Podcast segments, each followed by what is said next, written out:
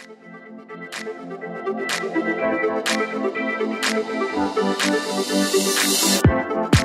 さんおはようございます。スードン FM です。この番組は地方在住のアートディレクターが余白の時間をコンセプトにデザインの視点からお話をする番組です。今日はちょっと不思議な話をテーマにしていきたいと思います。この話はうんと確か大学の時だったと思うんだけどえっ、と友達のお家で、えー、3人ぐらいで集まった時に、うん、何気なくねなんか怖い話とか、そういう不思議な話をね、しようぜ、みたいなことになった時に、うん、友達から聞いたお話なんですよね。で、そういう話をするときって、まあ大体、僕自身もね、いくつか、とっておきの不思議な体験話っていうのがあって、まあ、この、えー、放送でもね、何回かこれまでにしたことがあるんですけれども、うん、そういう話をね、ネタに持ってたわけですね。で、用意してたんだけど、その友達の話が予想以上に不思議すぎて、もう自分の話はね、ものすごいかさん、霞んでしまいましたね。っていうぐらいね、すごい衝撃的なお話です。ちょっと思い出しながら話すんで、うーん、話がね、あんまりうまくないかもしれないんですけど、聞いてください。えこんな話でした。その友達の話は、えっ、と、なんかね、お友達二人で山登りをした時の話なんですよね。で、ある日ね、あの、山を登っていたんですって。で、そうしたら、うん、しばらくね、テクテクと歩いていたら、あのお空にね、浮かぶ雲があると思うんですけど、あの雲がね、あの、ゆらゆらとね、まあ自分たちの方に流れてきて、それがね、次第に、あの、幾何学模様のね、雲になっていったんですって。うん、その時言ってたのは、あの、トランプのスペードとかね、ダイヤの形とかね、そういう不思議な雲がね、自分たちの方にね、こう流れてきたらしいんです。で、それが通り過ぎるのを待ってると、今度はね、人型のね、形をした白い雲がね、ゆっくり流れてきたり、なんかどんどん大きな雲がその人の形になって流れていったりしたんですって。で、それがまた通り過ぎたら、えっと、今度は、あの、自分たちが登ってきた方か、方から、あの、人がね、少しずつ登ってくるのが見えたらしいんですよね。で、それでね、あのよく見てたらね、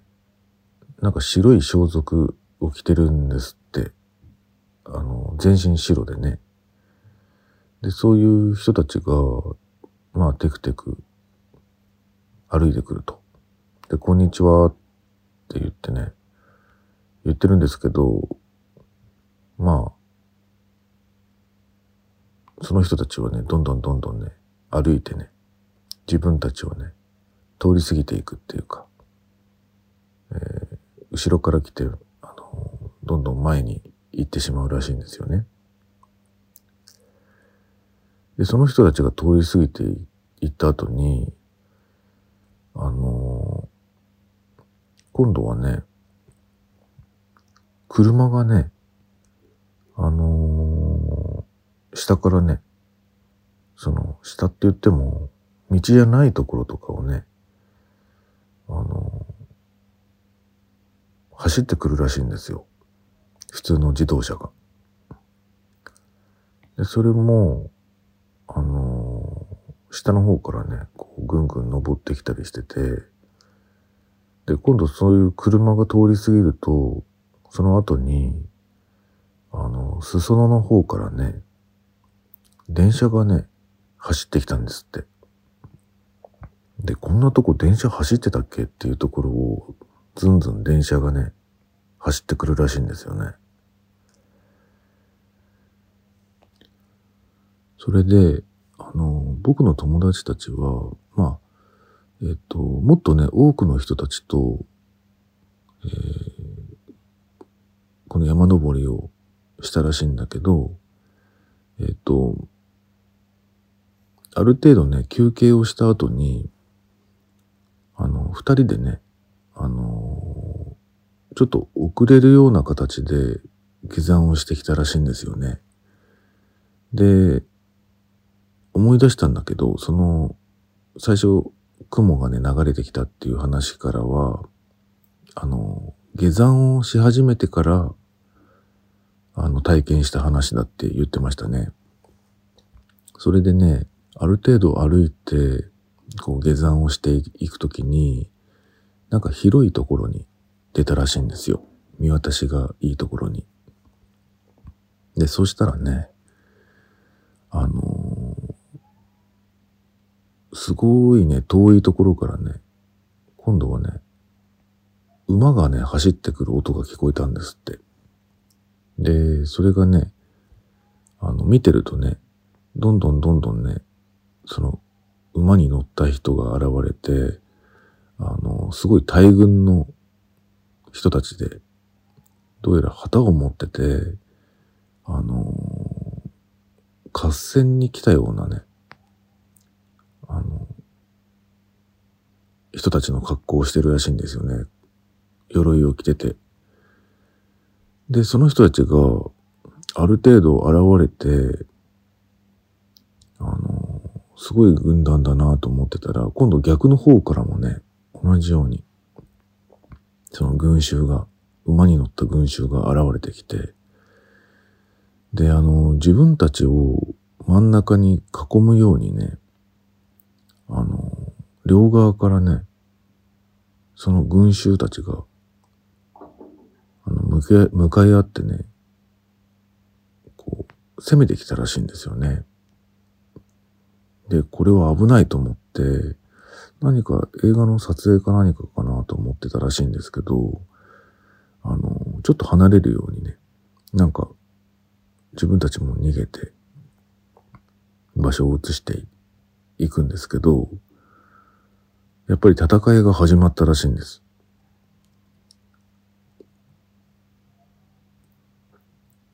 で、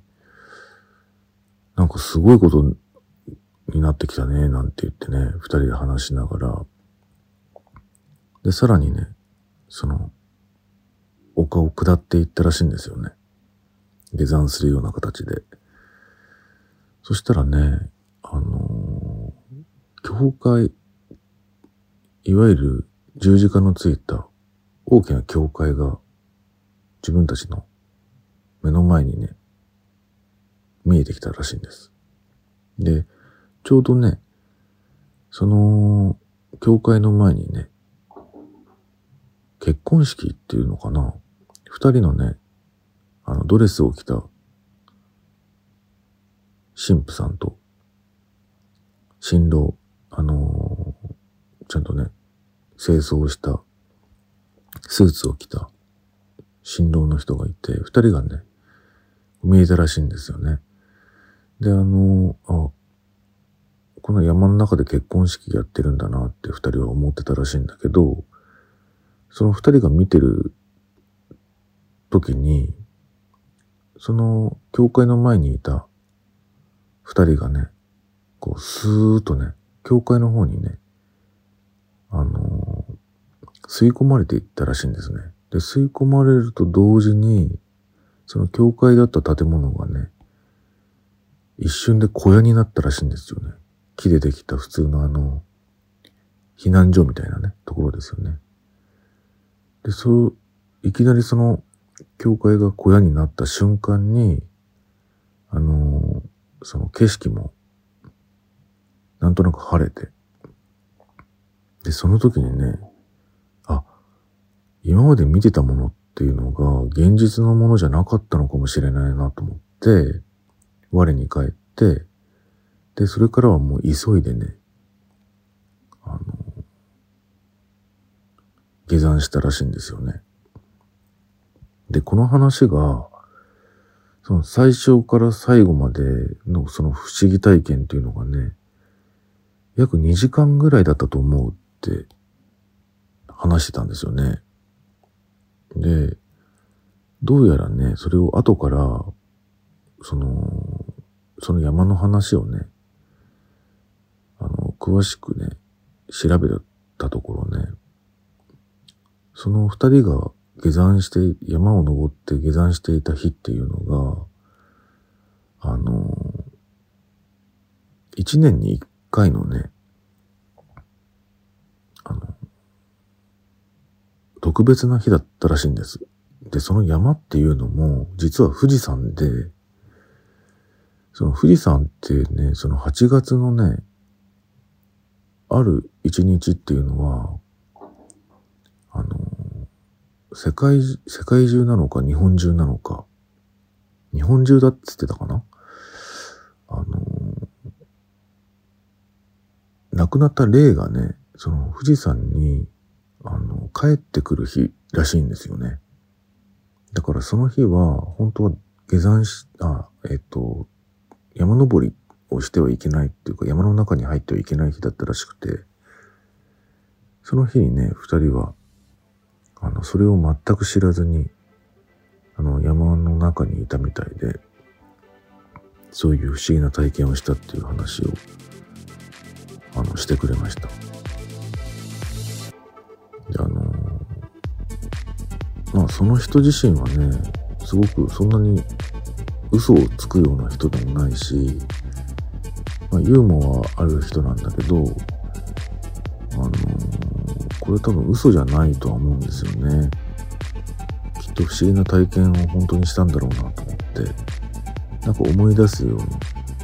喋ってくれてましたね。なのでまあ興味がある人は、あの富士山について、その登ってはいけない日っていうのがあるらしいので、調べてみると正確な日にちがわかるかもしれないですね。今日はちょっと面白い話でした。今日はこの辺で、それではまた。